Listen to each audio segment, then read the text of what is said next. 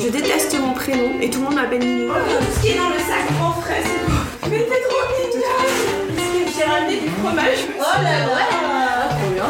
Donc il faut faire une photo, c'est Ouais. T'inquiète pas, c'est c'est pas forcément tout de suite maintenant. Ok. C'est dans maximum 5 minutes. Bienvenue. Vous écoutez Entre nos lèvres, le podcast qui raconte les vraies histoires autour de la sexualité, mais pas que. Nous sommes Céline et Margot et depuis 2018, dans un coin de notre salon, on accueille des inconnus et on enregistre leurs témoignages. Grâce à eux, et après avoir compris qu'il existait de nombreux tracas quotidiens pour lesquels il n'y avait toujours aucune solution saine et efficace, on a décidé de les inventer. Du coup, Entre nos lèvres, c'est aussi maintenant une marque de soins qui vous aide au-delà des écouteurs et accompagne votre sexualité, mais pas que. Et pour ce nouvel épisode, on accueille aujourd'hui une nouvelle invitée, Ninou. Ninou a 29 ans et avec elle, nous avons discuté de perspectives et de pavillons. Des ponts qu'on coupe parfois avec un parent, d'aiguilles et de culpabilité, mais aussi des ventres qui poussent en deux jours et de la vie qu'il faut alors improviser. C'est parti. Alors, est-ce que ça te plaît d'être une femme? Ça me plaît beaucoup. Je me posais pas trop la question euh, avant. Néanmoins, depuis euh, ma maternité, j'avoue que j'accorde beaucoup plus de crédit et d'importance à mon genre. J'ai l'impression de pouvoir faire plein plein de choses puisque mon corps euh, a créé euh, bah, la vie. Et euh, depuis, je me sens beaucoup plus badass. Et je sens en fait encore plus de sororité dans le sens où quand je vois une femme, qu'elle soit mère ou pas mère d'ailleurs, peu importe, un peu l'impression qu'on est toutes des Wonder Woman, quoi. Donc ça a changé vraiment ma vision de la femme. Donc je suis très heureuse d'être une femme. C'est quoi pour toi être féminine? Pour moi, c'est une femme qui est bien dans son corps, dans son genre. Et alors ça n'a du coup rien à voir euh, avec euh, le fait d'être apprêtée. Je trouve qu'une femme est féminine quand elle a un esprit, une personnalité, euh, voilà, quelque chose qui sort d'elle, qui se dégage d'elle. Il n'y a pas de superficialité dans ma définition, en tout cas actuelle, de la féminité. Est-ce que tu sais si tes parents ils étaient contents d'avoir une petite fille? Ma maman, je suis pas certaine que ça l'a rendue euh, particulièrement heureuse ni malheureuse, mais en tout cas, voilà, elle s'en fichait un petit peu. Par contre, mon papa a toujours rêvé d'avoir une petite fille, une petite princesse, donc il était euh, ouais très heureux. Mais je correspondais pas forcément euh, à l'idée de la petite fille qui se faisait. euh. J'étais pas vraiment une petite fille euh, toute mignonne, discrète, docile. Je prenais ouais beaucoup de place. J'étais pas un cadeau en fait, vraiment. Pourquoi tu dis que t'étais pas un cadeau? J'ai jamais, je pense, vécu dans une situation familiale où mes parents étaient aimants et équilibrés. Je pense que c'était une manière pour moi de me rebeller euh, face à un quotidien qui, dès le plus jeune âge, ne me convenait pas. Et puis même, euh, je me rappelle avoir été euh, frustrée de plein de comportements parce que mon père, en fait, il avait cette vision de la famille où les petites filles débarrassaient la table, mon frère pas trop. Dès le plus jeune âge, ça m'ennuyait, ça m'énervait, et par le biais d'autres comportements, je pense que je lui faisais comprendre que j'étais pas d'accord avec ça. Donc malgré le fait que tes parents étaient contents de t'avoir, tu les as pas trouvés ni aimants ni présents pour toi quand t'étais petite? Non, pas vraiment, non. Ça n'a pas été euh, horrible non plus. Néanmoins, euh, entre eux, ça n'allait pas. C'est peut-être aussi pour ça qu'ils ont mis longtemps avant d'avoir un deuxième enfant. Mon père a toujours voulu des enfants, mais il n'avait pas du tout la patience euh, d'en avoir. J'ai pas vécu en me disant mon enfance a été source d'équilibre et d'harmonie, quoi. Tes parents, ils faisaient beaucoup de différence entre toi et ton frère? Alors selon leur dire non, mais il y avait vraiment une réelle différence. Par exemple, je pouvais pas euh, m'habiller comme je voulais, euh, que il fallait toujours que je fasse attention quand j'avais une jupe ou une robe, de bien fermer les cuisses parce que ça ne se faisait pas, alors que ben, j'étais une petite fille, donc euh, c'est aux autres de pas regarder et pas à moi de faire attention à ne pas écarter les jambes parce que je suis petite et je fais pas attention. Quel rôle ils avaient, tes parents, au sein de la famille? Ma mère était assistante maternelle, donc elle travaillait, mais elle était réellement à la maison. Mon papa travaillait, il rentrait, il fallait que voilà les tâches soient malheureusement euh, effectuées. Ça restait quand même un schéma euh, patriarcal. Donc ma maman euh, gérait les enfants principalement et les tâches ménagères. Papa, ça donnait à quelques petites passions telles le jardinage, mais c'était quand même différent de ce que faisait ma mère au quotidien. Tu disais que ton père, il était pas très patient avec vous. Il jouait quand même avec vous, il s'occupait de vous ou, même pas trop? Ça a été un enfant maltraité. Il a reproduit un peu ce schéma et je pense qu'il avait plein de bonne volonté, mais effectivement, on sentait qu'il perdait très vite patience, qu'il n'avait pas forcément d'envie aussi de partager des moments avec nous euh, qui paraissent euh, anodins pour tous les parents et synonymes de bonheur et qui pour lui sont vite euh, source de conflits ou de stress ou voilà. Tu disais que ton père avait été victime de maltraitance et que c'est quelque chose qui reproduisait dans votre famille. Mhm. Comment ça se traduisait chez vous? Beaucoup de violence euh, verbale et de la violence physique. C'était pas quelque chose de récurrent dans le sens où c'était pas chaque jour. C'était beaucoup de comportements de ras-le-bol de manière ponctuelle ou parfois pour une simple réflexion ou autre il pouvait mettre euh, des raclés. Je pense qu'il faisait énormément d'efforts pour se contenir. Néanmoins, euh, il n'arrivait pas à se contrôler. Est-ce que c'est quelque chose où, adulte, tu as pu en reparler avec euh, lui? Non, parce que on a rompu tout lien il y a une dizaine d'années, voire même plus. Donc c'est pas du tout une question que j'ai abordée avec lui. J'en ai parlé avec ma maman, qui elle, pour le coup, était un peu non pas dans le déni, mais qui a occulté énormément de souvenirs. Je pense que pour elle, c'était délicat de se dire, bah, j'ai pas pu forcément protéger et agir, et il y a des choses qui sont passées un peu à la trappe parce que ça remet en cause aussi euh, son rôle de maman. Est-ce qu'elle a réussi à s'excuser ou pas? Non. je sais qu'elle regrette énormément en fait, euh, et si c'était à refaire, euh, les choses seraient certainement différentes. Mais sur le moment, il y avait aussi une forme d'emprise de son côté vis-à-vis de mon père. Donc c'est d'ailleurs pour ça que j'ai cette relation encore avec ma maman. C'est je comprends. Alors il y a des choses qui sont oui ou non acceptables, pardonnables, mais disons que elle était démunie. Alors bon, je me dis jamais je réagirais pareil, mais voilà, c'est son histoire. ça reste ma maman et elle est associée à plein plein de belles choses aussi à côté. Mais non, je crois qu'elle s'est pas excusée. Est-ce que tu étais proche de ta mère quand tu étais petite? C'est venu euh, progressivement au fil du temps, mais lorsque j'étais petite, non, pas trop, parce que j'étais euh, la petite fille à son papa et il y avait cette euh, pseudo-rivalité qui n'en était pas une, mais qui faisait que j'étais beaucoup moins à l'aise, je pouvais pas parler de plein de choses avec ma maman. Donc t'as jamais trop pu lui parler du fait de grandir, d'avoir ses règles, d'une sexualité, etc. Non, au début, mais c'est venu après avec le temps. Lorsque j'étais jeune adulte, par exemple, je pouvais beaucoup plus me libérer et parler de ces choses-là. Mais euh, à la préadolescence et l'adolescence, non, c'était pas du tout des questions euh, sur lesquelles euh, on se penchait. Et du coup, tu as appris ça avec qui ou où? Un petit peu sur le tas. J'étais assez naïve jusqu'au collège. En fait, moi, je n'entendais pas parler de sexualité. C'était quelque chose de tabou chez nous aussi. Lorsque j'étais petite, j'avais devais avoir 8 ans. On a déménagé et j'aidais ma maman à faire les cartons. Et en fait, elle n'avait pas vu qu'il y avait une euh, cassette euh, porno qui était cachée derrière les autres euh, cassettes de films qu'on avait. C'est moi qui l'ai récupérée, j'ai vu des images. Et je me rappelle l'avoir dit à ma maman, mais pourquoi la dame, elle boit le pipi du monsieur? Et ma mère, en fait, directement, s'était braquée, ah mais non, mais regarde pas ça. Et moi, j'avais pas d'explication, je ne comprenais pas. J'ai pas du tout pu en parler avec elle, elle m'a pas expliqué, même avec des mots simples, ce que c'était. Donc j'ai appris un peu sur le tas euh, au collège avec les autres. Euh, je me suis fait un petit peu euh, seule mon éducation sexuelle.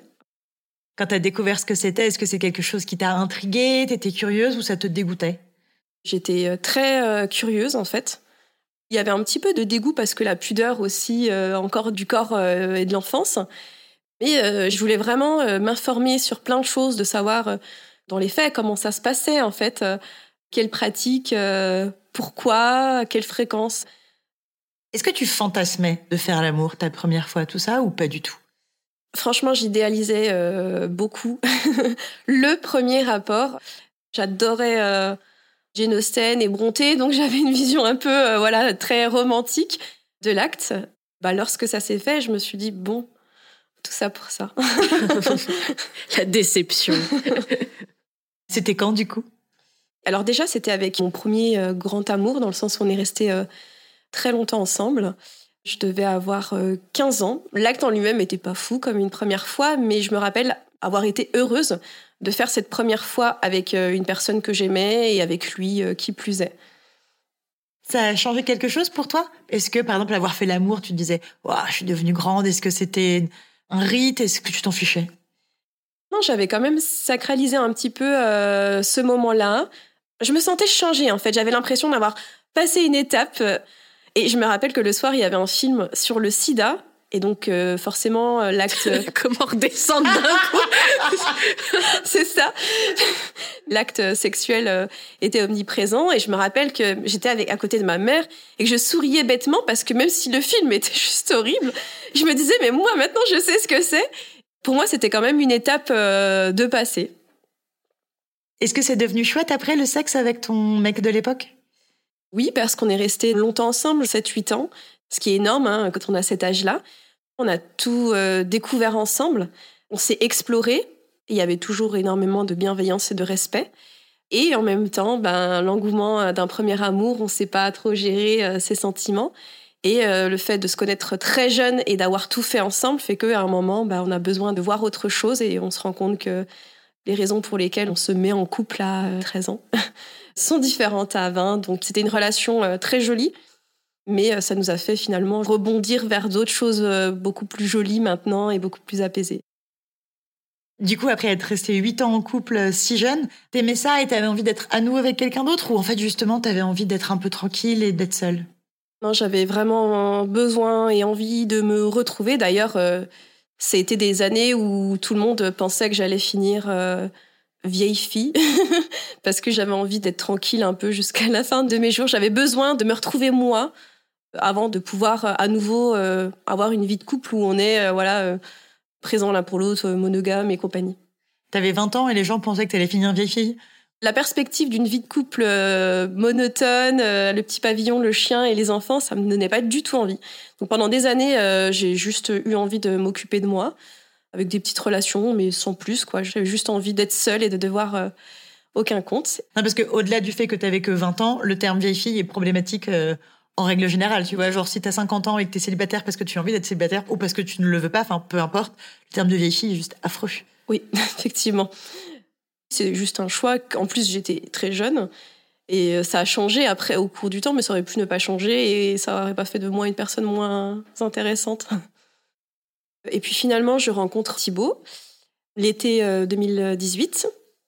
C'est quelqu'un qui était en fait au lycée avec moi je connaissais de vue finalement, mais sans plus. Une rencontre un peu euh, improbable et euh, qui, au début, euh, paraissait pas en tout cas être une relation qui pouvait déboucher sur une relation sérieuse. Donc on se voyait en fait de manière assez légère. Alors c'était pas un plan cul, mais on s'était pas non plus projeté énormément. Et puis les mois en fait ont passé et on s'est rendu compte l'un et l'autre que on s'était beaucoup attachés et que la relation avait pris un tournant euh, différent, beaucoup plus sérieux. Mais totalement naturellement. On se rencontre en août 2018, on passe euh, Noël à deux, euh, tout mignon. C'était sa dernière année en fait de master. Et puis il envisageait son stage de fin d'études d'aller en Suisse. Son stage durait quelques mois et après il avait l'intention d'y vivre. Il commençait, je crois, début mars. Et en fait, j'avais eu euh, plusieurs euh, infections urinaires à répétition. Je me sentais un peu, enfin pas très bien, affaiblie. Lors de ma dernière infection urinaire, j'avais eu une ordonnance pour réaliser un bilan complet, donc une prise de sang. J'avais procrastiné pour la faire. Je décide de la réaliser courant avril. Et après euh, cette prise de sang, on se rend compte que je suis enceinte. Bon, ok. je me dis, euh, c'est pas grave, euh, je m'y attendais pas, ça doit être tout le début, puisque encore mes règles il y a peu. Je me dis, bon, bah, il faut que j'en sache un peu plus, en fait, pouvoir, euh, moi, me retourner pour procéder à une IVG. Les hormones de grossesse étant élevées, mon médecin traitant qui a vu les résultats m'a dit d'aller directement en urgence gynécologique. À ce moment-là, je me suis dit, je vais pouvoir procéder à une IVG, peut-être même tout de suite. Enfin, voilà. L'interne, du coup, euh, me dit bah, pas de souci, on va vous ausculter. Lorsqu'il me fait euh, l'échographie, directement, il me dit non, mais euh, vous êtes enceinte au moins de cinq mois. Je comprenais pas, en fait. Je dis mais c'est pas possible, j'avais mes règles. Et en fait, il me dit mais si, regardez. Et il rigole. Ah, il me dit ah, regardez, c'est une petite fille. J'étais vraiment à des années-lumière. J'ai eu des envies vraiment, enfin pas de le frapper, mais de me dire mais qu'est-ce que tu me racontes, de le pousser. Vraiment, il insiste sur le fait que c'était une petite fille. Et en fait, j'ai même pas pu regarder. Et je me suis rhabillée. Je dis non, c'est pas possible. Il arrive à me convaincre d'attendre au moins le gynéco avant de partir. Donc, euh, j'essaie juste de comprendre comment c'est possible. Je me regarde. Je me dis, euh, mais euh, Je suis pas enceinte en fait, ça se voit, je, je peux pas être à 5 mois de grossesse. Le gynéco vient, donc reprocède euh, à un examen et me dit effectivement au moins 5 mois. Alors c'est très difficile de dater une grossesse lorsqu'on l'a pas dès le départ. Donc il me dit bah là vous allez rester ici, vous allez être hospitalisé, on va vous faire toute une série d'examens parce que ça n'a pas été fait dès le début de la grossesse. Je lui dis non mais en fait je peux pas, je suis pas enceinte, moi il faut que j'avorte et il m'explique mais je, vous ne pouvez pas en fait avorter. Tout ce que vous pouvez faire c'est rester ici, on va vous procéder à plein d'examens pour voir si la grossesse se passe bien. Il y a un échange un petit peu houleux qui s'est réalisé. Je lui ai dit que je souhaitais signer une décharge pour partir parce que pour moi j'étais pas enceinte et euh, il me dit mais attendez euh, c'est la moindre des choses de faire ça, vous n'êtes déjà pas rendu compte que vous étiez enceinte. Je l'ai pas subi à ce moment-là, mais après coup, ça m'a vraiment hanté. Donc j'ai signé une décharge. Il m'a dit, bah, vous savez quoi, euh, je vous donne pas de suivi ou de médicaments, je sais plus quoi. Je me dis, en fait, je m'en fiche, je veux juste partir. À ce moment-là, euh, on m'avait pas du tout parlé de déni de grossesse. Alors je l'avais plus ou moins compris, mais on n'avait pas posé de mots dessus. Donc le gynéco, pas l'interne, lui, il a jamais posé le diagnostic de déni de grossesse, il t'a pas expliqué euh, Non, non, il n'y a eu aucune euh, explication. Il a juste été dans la culpabilisation du fait que tu t'en étais pas rendu compte et que c'était apparemment très grave? C'est ça. En fait, je pense euh, qu'il a, il s'est inquiété de l'état du bébé. Et pas de l'état de la mère. Non, il n'a pas eu voilà, ce côté psychologie, bienveillance qui aurait été complètement nécessaire à ce moment-là. Donc je rentre chez moi, je me renseigne sur euh, des avortements à l'étranger pour stopper cette grossesse. Et puis en fait, je me rends compte que même à l'étranger, euh, c'est pas possible. Enfin, j'ai dépassé a priori euh, les stades. J'essaie de comprendre comment faire ça à la maison. En même temps, je me dis mais tu peux pas faire ça. On trouve vraiment des tutos sur comment avorter à la maison sur Internet? On peut, effectivement. On trouve des choses beaucoup plus light dans la version classique d'Internet. Moi, j'avais envisagé d'aller sur euh, le dark web aussi euh, pour euh, trouver vraiment des tutos. Je ne l'ai pas fait. Il y a des pseudo-plantes euh, médicinales qui aideraient à faire avorter. Il y a les fameuses aiguilles, mais il n'y a pas vraiment de tuto à proprement parler. Donc moi, par rapport au peu d'informations que j'en avais déjà eues et à ça, c'est quelque chose que j'ai testé lorsque je suis rentrée en fait de l'hôpital le, soir dans le bain. J'ai pas bien fait euh, et j'avais aussi peur de me créer euh, une hémorragie ou autre et peut-être qu'inconsciemment j'avais pas forcément non plus envie d'aller au bout, je ne sais pas. C'est des aiguilles que tu mets dans ton vagin? Oui. Et Ça m'a fait saigner un peu d'ailleurs, mais ça n'a pas provoqué du tout de fausses couches ou autre. Je pense que de toute façon j'ai pas bien fait, c'est pas à faire et euh, je suis pas dû aller euh, comme il fallait loin et voilà. Mais je pense que tu avais cette image, enfin, parce que c'est celle que j'ai aussi, tu vois, quand on voit dans les films, dans des endroits où les avortements sont illégaux, ou même en France à l'époque, etc., où euh, les pseudo-médecins, c'est ce qu'ils font pour euh, pratiquer des avortements, ils enfoncent euh, des aiguilles ou des lames dans le vagin, et c'est très, très, très dangereux. Ouais. Sur Internet, euh, t'avais cette notion que c'était très, très, très dangereux, ou ce sont des conseils qui sont prodigués comme ça, hyper légèrement? Non, non, ça a été mis en avant comme des techniques qui étaient barbares et qu'il ne fallait pas faire. Mais en fait, moi, à ce stade, la dangerosité m'importait guère. Je pense que je voulais pas mourir, mais euh, que de coûte, je voulais me débarrasser de cette grossesse. Donc en plus, je me rendais même pas compte qu'à ce stade, je ne pouvais pas du tout, euh, je pense, me faire avorter à la maison euh, sans en subir, en tout cas, euh, des conséquences dramatiques. À partir du moment où tu te rends compte que tu ne peux plus avorter, ou alors que ça devient vraiment dangereux pour toi de le faire, est-ce que tu te poses la question d'accoucher sous X? Oui, je me la suis posée, mais je l'ai vite écarté euh, cette possibilité. Après avoir un petit peu digéré, j'ai pris rendez-vous sous les conseils euh, d'une collègue avec un gynécologue pour en fait avoir plus d'informations. Elle m'a dit qu'il était très à l'écoute. euh, j'ai pris rendez-vous, il m'a prise le jour même. Et en fait, euh, je suis restée, je pense, une heure et demie dans son cabinet. J'ai parlé pendant au moins, je pense, trois quarts d'heure avec lui avant qu'il me fasse une quelconque analyse. Et c'est lui qui m'a parlé des dénis de grossesse, donc euh, le déni partiel, le déni total, à combien de semaines on pouvait encore avorter, qu'il y avait la possibilité d'accoucher sous X. J'étais pas obligée de prendre de décision maintenant, que je pouvais y réfléchir et attendre de voir euh, le jour J. Il m'a dit en fait aussi que c'était pas de ma faute. Il y avait énormément de bienveillance dans son discours, que ça arrivait assez fréquemment et que c'était effectivement euh, assez tabou, mais que chaque année en France, il y a euh, entre 800, je crois, et 2400 femmes qui font des dénis de grossesse. ça reste quand même quelque chose qui existe. Je lui ai parlé en fait des clichés que j'avais euh, face au déni de grossesse, à savoir souvent des jeunes mineurs qui, pour elles, n'ont pas la possibilité d'être mères.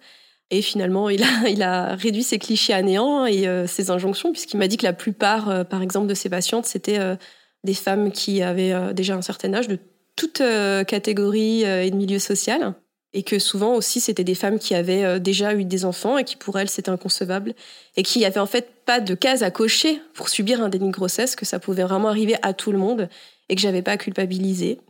Alors il m'a forcément posé aussi des questions sur euh, le papa, si je savais qui était euh, le papa et vraiment sans aucun jugement.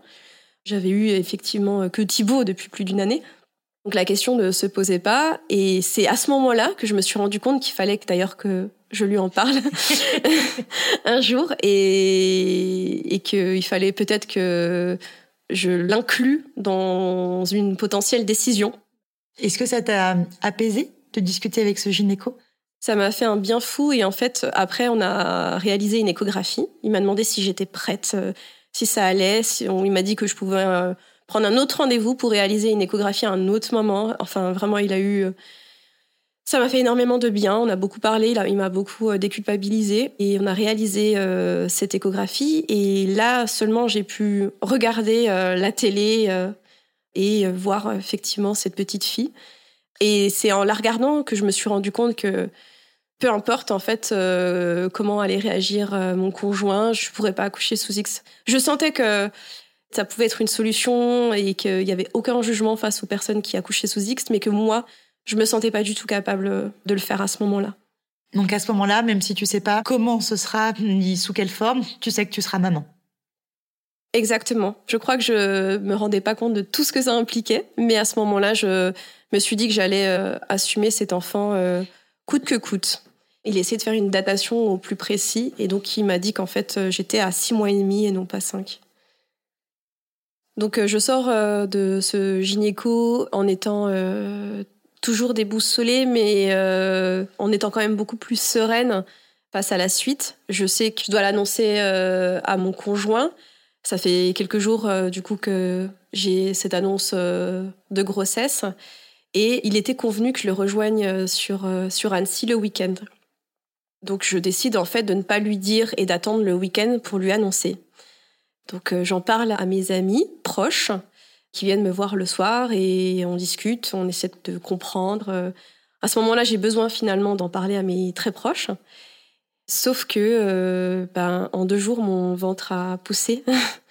et mes amis, euh, deux jours après, le vendredi soir, viennent me voir et elles sont totalement étonnées de mon corps, en me disant mais euh, Ninou, il y a deux jours, on t'a vu, t'étais normal, et là, t'as un vrai un vrai petit bide de femme enceinte. Comment tu vas faire? Je ne sais pas. Le samedi matin, j'avais un ventre de femme enceinte et je devais prendre un blablacar le soir pour rejoindre mon conjoint sur Annecy. Moi qui pensais faire une annonce en lui expliquant, euh, je me suis dit mais il va me voir avec un bébé et le week-end d'avant en fait il m'avait vu avec ma morphologie euh, classique. Et en fait euh, moi je me dis de toute façon je vais me déplacer non pas pour rien mais dans ma tête en fait il va me quitter. Ça fait moins d'un an qu'on est ensemble, il est loin. Il est stagiaire, donc il n'a pas forcément une situation à ce moment-là pour assumer euh, un enfant. On a parlé d'enfant parce que moi, j'en voulais pas forcément et que lui, il en voulait.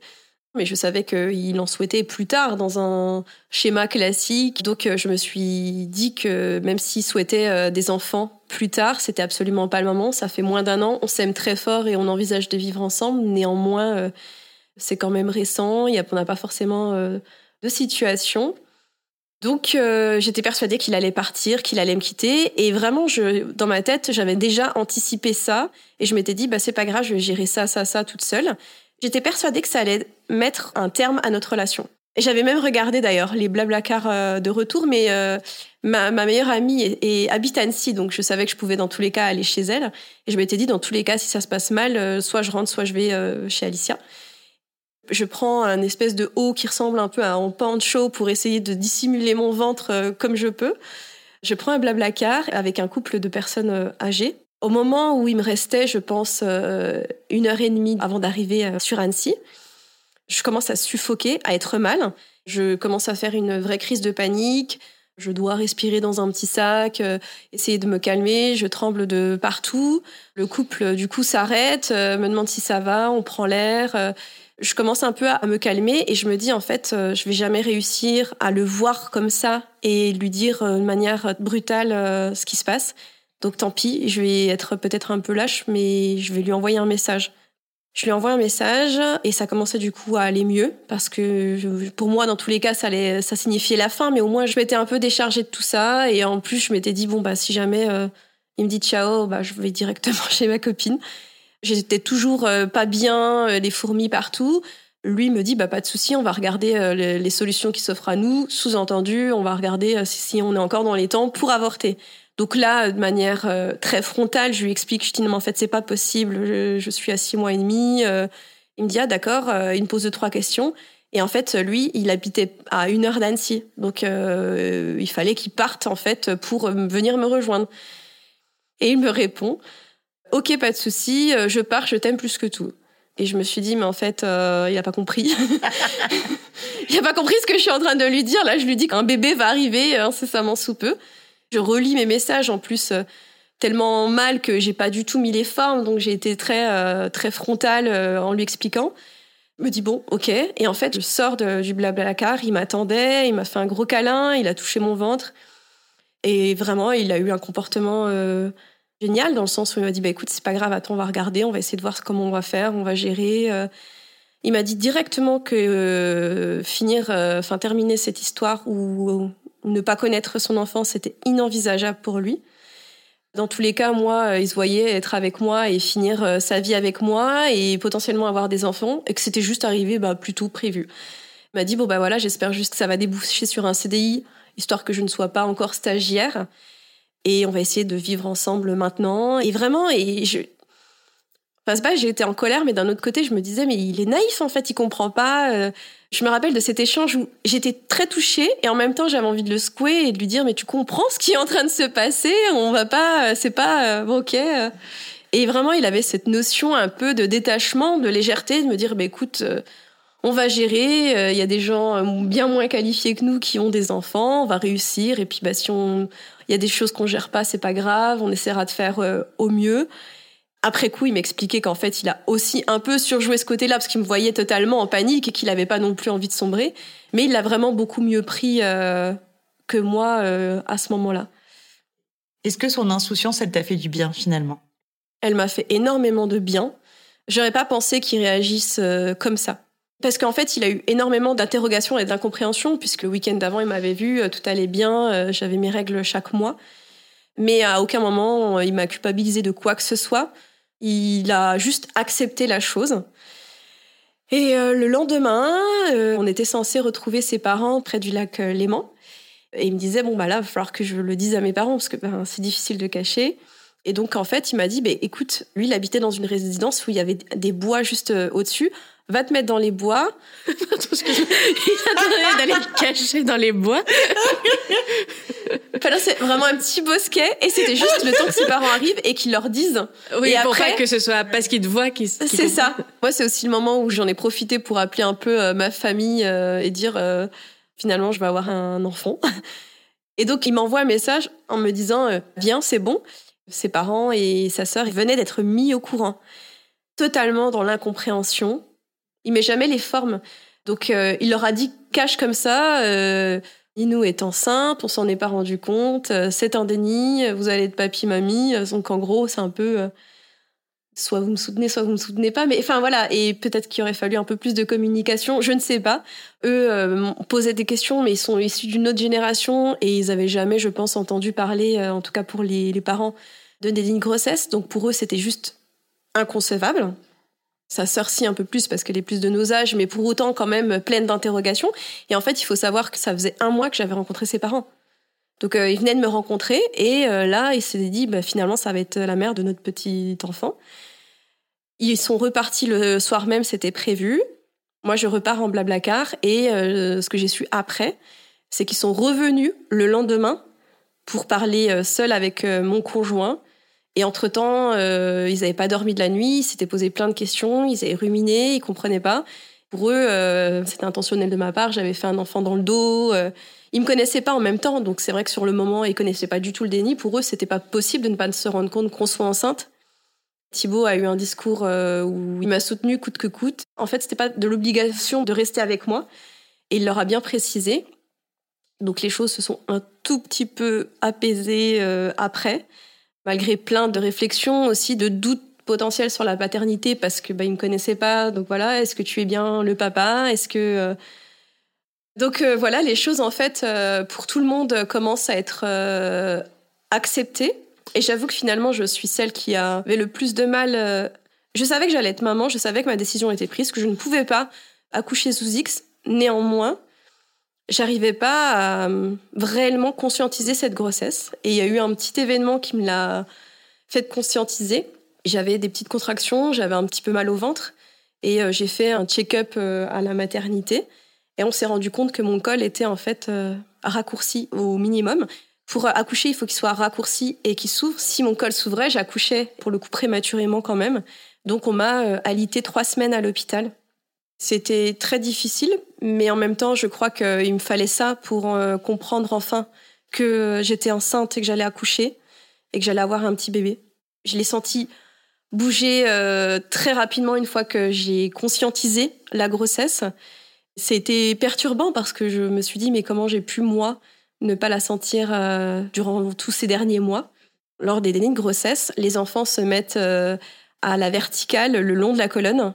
S'ils font des mouvements, c'est minime ou en tout cas c'est pas perçu par la maman comme étant des mouvements euh, de bébé. Moi, pour l'avoir du coup vécu, je n'ai jamais à un moment senti les mouvements comme j'ai pu le sentir euh, lors de mon dernier trimestre là.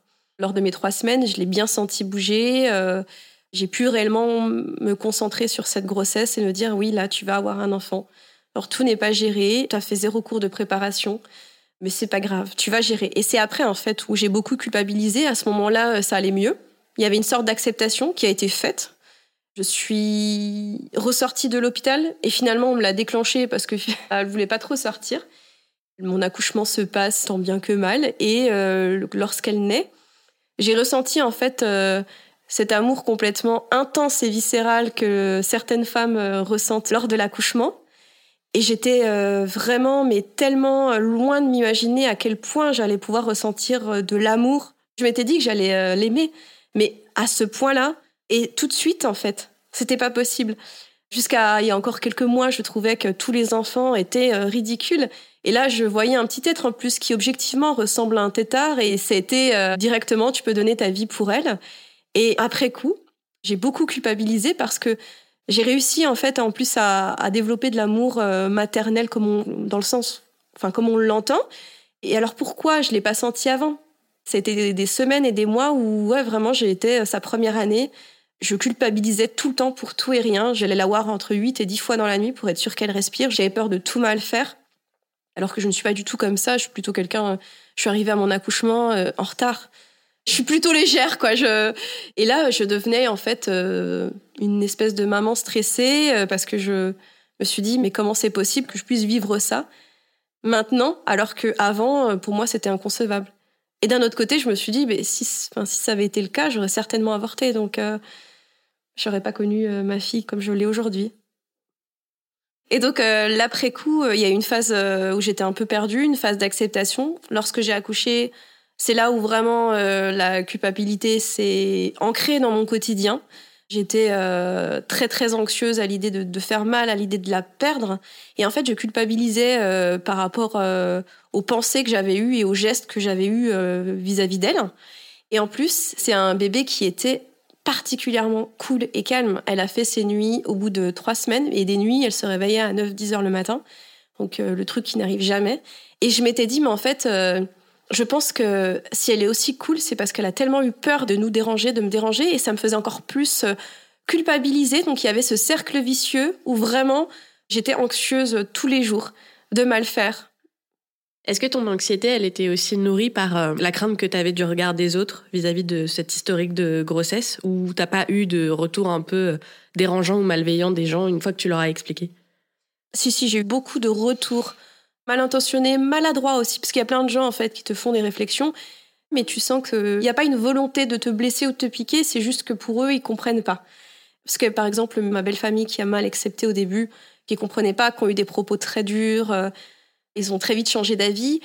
Ils sont issus d'une autre génération, donc c'est quelque chose que tu comprends et que plus ou moins que tu acceptes parce qu'en même temps derrière euh, ils ont assuré, il n'y a pas de sujet là-dessus. Par contre, des personnes euh, de notre entourage, de notre âge, surtout les femmes qui te disent tu n'as pas peur de ne pas créer de lien avec ta fille puisque tu n'as pas eu de lien in utero avec elle c'est quand même assez violent. Il y a déjà de base une énorme culpabilité euh, qui est présente. Tu te questionnes encore plus sur ça et puis en même temps tu relativises en te disant que ben tous les enfants qui ont été adoptés euh, et puis alors le papa aussi, il n'a pas porté son bébé et il crée un lien qui est très fort donc euh, beaucoup aussi ouais de commentaires par rapport à, mon conjoint et de la chance que j'avais qui soit resté malgré l'annonce de ce dernier de cette grossesse tardive. Je devais me sentir euh, chanceuse et je le suis parce que c'est une super personne, un super partenaire, un super papa. Néanmoins, c'est également son enfant. Donc, je trouve ça assez fou avec le recul qu'on dise Oh mon Dieu, mais tu as de la chance, il est resté. Et je lui ai d'ailleurs demandé avant le podcast Est-ce que quelqu'un un jour t'a dit T'as de la chance, Ninou, elle a géré sa grossesse et elle a pas accouché sous X sans te poser la question? Et non, jamais personne ne lui a dit oh, T'es chanceux, Ninou, elle est quand même restée. Personne, elle en a fait. géré comme une chef, quoi. Je me sens chanceuse de l'avoir pour plein d'autres raisons, mais sur cette situation-là, je suis contente qu'il soit resté parce que c'est l'homme que j'aime et c'est notre enfant. Il a assumé euh, son enfant également, enfin, au même titre que moi. Et c'est moi qui ai, pour le coup, euh, géré euh, cette grossesse tardivement, l'accouchement, le postpartum qui était du coup encore plus compliqué puisque tout le passif euh, derrière. Et puis tu as moins le temps de t'y préparer aussi. Tu t'y prépares pas du tout. Il me rappelle faire des rendez-vous euh, chez la pédiatre. Ah bah là, vous avez commencé la diversification, tout ça. Je suis là, attends, c'est quoi Et finalement, c'est cette légèreté aussi qui a fait que j'ai l'impression que ma fille, maintenant, elle est plutôt zen dans sa vie. j'étais stressée pour plein d'autres choses, mais euh, voilà, tout ça, j'étais un peu complètement à côté, quoi. T'as eu un postpartum difficile? Alors oui, parce que en plus, euh, donc euh, ma fille est née en juillet 2019 et donc euh, j'ai déménagé pour rejoindre mon conjoint en août. Donc elle avait un mois. J'ai passé mon congé maternité en fait dans une région que je ne connaissais pas, en étant maman au foyer avec un bébé, une maternité qui n'avait pas été anticipée et totalement préparée toujours cette culpabilité qui était très présente. Donc, euh, c'était très difficile. Je me sentais euh, très seule et finalement, je l'étais. Malgré le soutien indéniable de mon conjoint, à ce moment-là, j'ai regretté de ne pas avoir, par exemple, assez d'informations sur toutes les sages-femmes, les doulas qui sont présentes pour les postpartum. Ton corps, il avait changé comment depuis cette annonce de grossesse à six mois et demi et puis là, en postpartum euh, Parce que le changement, il a été brutal aussi pour toi. Oui, mon ventre euh, a du coup poussé en 48 heures. Donc euh, c'était très compliqué. En plus, je ne savais absolument pas euh, gérer ce petit ventre. Il n'avait pas eu le temps de prendre sa place. Je me suis retrouvée comme un petit bibin d'homme très rapidement. Donc c'était difficile aussi de me voir changer comme ça. Lorsque j'ai accouché, il y a aussi ce côté, mon Dieu, mon corps, il m'a permis de faire ça et de créer ce petit être. Donc, euh, j'ai pas été dure avec lui après, dans le sens où, au contraire, j'ai essayé de le bichonner un peu, de refaire un peu de sport quand j'ai pu. Un tout petit peu, hein, je suis pas une grande sportive, mais euh, parce que je me suis dit, bah alors là, ouais, j'avais des vergetures partout, puisqu'en deux jours, voilà. Esthétiquement, c'était pas Jojo. Euh, j'ai un peu allaité, donc mes seins avaient perdu de leur tonicité. Mais j'avais un regard qui était beaucoup plus doux envers moi-même, contrairement à avant, en me disant, bah oui, mais en même temps, ton corps a changé, mais tu as changé. Et euh, tu as fait tout ça, et c'est tellement mieux finalement que d'avoir un corps qui correspond à certains critères de beauté. Quoi. Et puis de toute façon, j'ai le temps. Je préfère faire doucement et sûrement plutôt que de vouloir à tout prix euh, refaire des régimes et autres. Donc non, non, là-dessus, ça a été. Et aujourd'hui, tu t'entends bien avec ton corps? C'était un peu compliqué euh, ces derniers temps parce que j'avais réussi à récupérer une certaine silhouette après ma première grossesse. Et puis euh, j'ai pris un petit peu de poids euh, sans forcément trop trop de raisons et et même si je me disais bah c'est rien, c'est juste des kilos. En fait, les conseils que je donne aussi à mes proches, mais arrêtez de vous mettre la pression, on s'en fiche, tu es belle, tu es beau. Et quand il s'agit de soi, on est beaucoup plus drastique. Et donc, ouais, j'avais un petit peu mal euh, vécu parce que j'avais pas d'excuse finalement à cette prise de poids. Et donc là, maintenant que je suis enceinte de mon deuxième, j'ai également repris du poids dans le cadre de la grossesse sans avoir perdu les anciens kilos. Donc c'est un tout petit peu difficile pour moi. Mais en même temps, euh, j'aime ce corps qui crée aussi la vie et j'essaie vraiment de prendre du recul et de me dire que j'aurai un peu plus de travail à fournir si je veux récupérer euh, mon corps d'avant. Mais que voilà, ça ira doucement et sûrement et qu'en même temps, il accomplit des choses magnifiques, encore une fois. Donc euh, j'essaie vraiment de prendre du recul sur tout ça. Tu te sens apaisée pour cette nouvelle grossesse? Je me sens totalement apaisée euh, pour cette nouvelle grossesse. J'envisage d'accoucher en physio dans une piscine. Enfin bon, je pense que ça sera dans tous les cas ma dernière. Donc euh, je me dis, je la vis euh, pleinement. et même les petits désagréments de la grossesse, j'essaie de prendre comme toujours du bon côté en me disant, bah, c'est pas grave, tu te déplaces difficilement, mais en même temps, tu portes la vie. Enfin voilà, c'est cool. C'est ponctuel en plus, donc profite-en au max jusqu'au bout.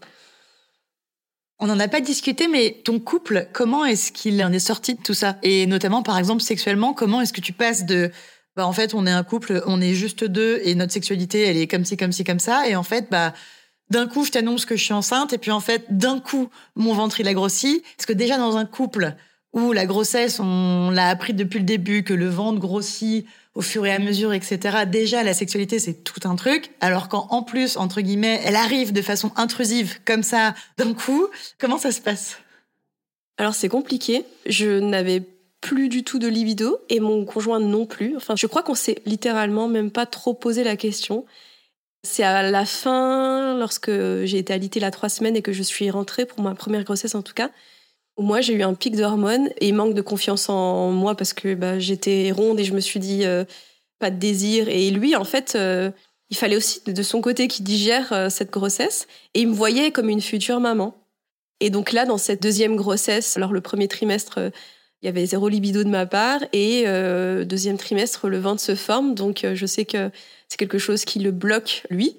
Il y a des personnes qui peuvent, d'autres non. Et moi, je respecte ça parce que si la notion de consentement, elle est dans les deux sens. Donc voilà, je veux pas du tout qu'il se force à faire quoi que ce soit, euh, même si j'ai des pics d'hormones, juste pour assouvir euh, mon envie de sexe. Pour votre première, est-ce qu'il n'y avait pas un moment où vous deviez être parent en si peu de temps que votre cerveau il était que parent quoi? Vous étiez d'un coup une équipe, il fallait prévoir une chambre de bébé et là-dedans la sexualité, je pense qu'elle passe à 3000 km derrière. Ah oui oui. Et d'ailleurs euh, je sais plus si c'est six ou huit semaines en fait euh, qui te préconisaient après l'accouchement euh, où euh, il n'y a pas de rapport et nous on avait mis je sais pas combien de temps avant de s'y remettre. Je pense qu'en fait inconsciemment on s'est dit c'est ça qui a créé tout ce bazar là donc on va peut-être voilà réapprendre à faire quelque chose bien comme il faut. Et aujourd'hui vous allez bien tous les deux? Super bien. Cette histoire nous a beaucoup soudés c'est vrai qu'on a aussi énormément eu de pseudo-conseils. Ah, vous savez, euh, ça passe ou ça casse avec un enfant, ça peut euh, détruire le couple. Donc c'est vrai que c'est toujours rassurant hein, quand on entend ce genre de conseils. Et en fait, nous, vraiment, ça nous a euh, complètement unis. Sans le savoir, on a la même vision de l'éducation, sans en avoir trop parlé et anticipé. Et ça nous a rapprochés. C'est pas comme euh, les premiers débuts euh, de relation où euh, c'est un peu timide, c'est peut-être beaucoup plus intense sur le moment, mais là, c'est dans la profondeur, quoi.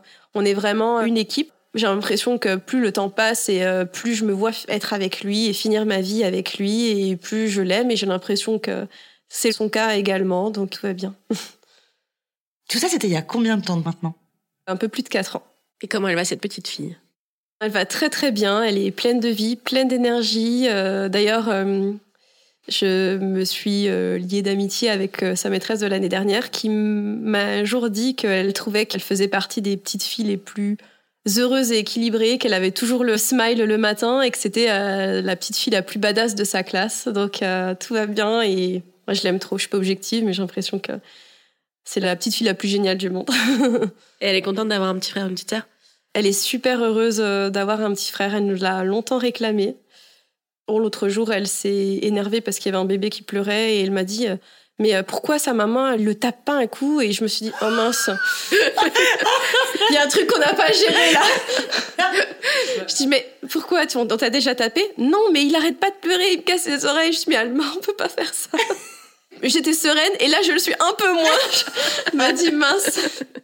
Je t'as conscience que ton petit frère il va pleurer en fait au début il va pas être intéressant il va principalement dormir manger et pleurer. Mais sinon ça elle est contente. C'est une enfant. C'est une enfant ouais. Est-ce que tu ressens toujours de la culpabilité ou de voir que c'est devenu une petite fille justement euh, très bien dans ses pompes ça te rassure et t'apaise? J'ai longtemps ressenti de la culpabilité. Bah, la première année de sa vie c'était euh, dur et après, ça s'est dissipé et ça s'est transformé justement en ce sentiment où je me sens rassurée. Et au contraire, euh, je me dis, bah, tu sais quoi, euh, il y a eu tout ça. Et en même temps, on a réussi à créer cette petite fille euh, exceptionnelle, pleine de vie. Et c'est grâce aussi à cette histoire, en fait. Donc, non, maintenant, je suis apaisée. Alors, cette histoire de déni, elle est toujours là. Je pense qu'il y aura toujours une petite part de culpabilité. Mais ça me bouffe plus du tout la vie. Et maintenant, je me... en fait, je crois que je me suis pardonnée. Bah, du coup, c'est l'heure de la question de la fin. Pourquoi est-ce que tu as voulu venir nous parler de tout ça et qu'est-ce qui était important pour toi? J'avais envie de parler de tout ça pour euh, populariser euh, le sujet euh, du déni de grossesse qui reste encore tabou parce qu'on touche au sacré, à la maternité, à l'enfant, à la femme enceinte.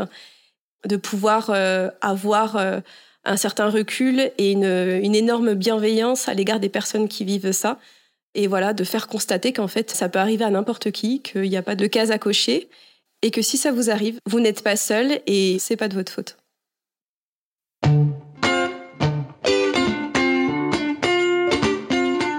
Merci mille fois pour votre écoute et surtout pour la confiance que vous nous accordez depuis toutes ces années. Si notre émission existe toujours et reste indépendante, c'est uniquement grâce à votre soutien et à vos commandes sur notre boutique entrenoslèvres.fr. D'ailleurs, pour ne pas rater le prochain épisode d'Entre nos lèvres, abonnez-vous à ce podcast. Vous pouvez également nous suivre sur Instagram, Facebook et Twitter. Maintenant, on est même sur TikTok. Et découvrir nos soins sur notre site internet entrenoslèvres.fr où nous écrivons aussi. Et n'oubliez pas de vous inscrire à notre super newsletter. On y raconte plein de trucs chouettes. On dévoile nos coulisses, on vous livre tous nos conseils et on partage même tout plein de recommandations. Des livres, des films, des articles, tout ce qui nous a plu ou touché ces derniers temps. Promis, c'est cool. Ah oui, et puis le montage et le mixage de cet épisode ont été faits par Marthe Cuny et la musique du générique par Martin de Bauer. Allez, à bientôt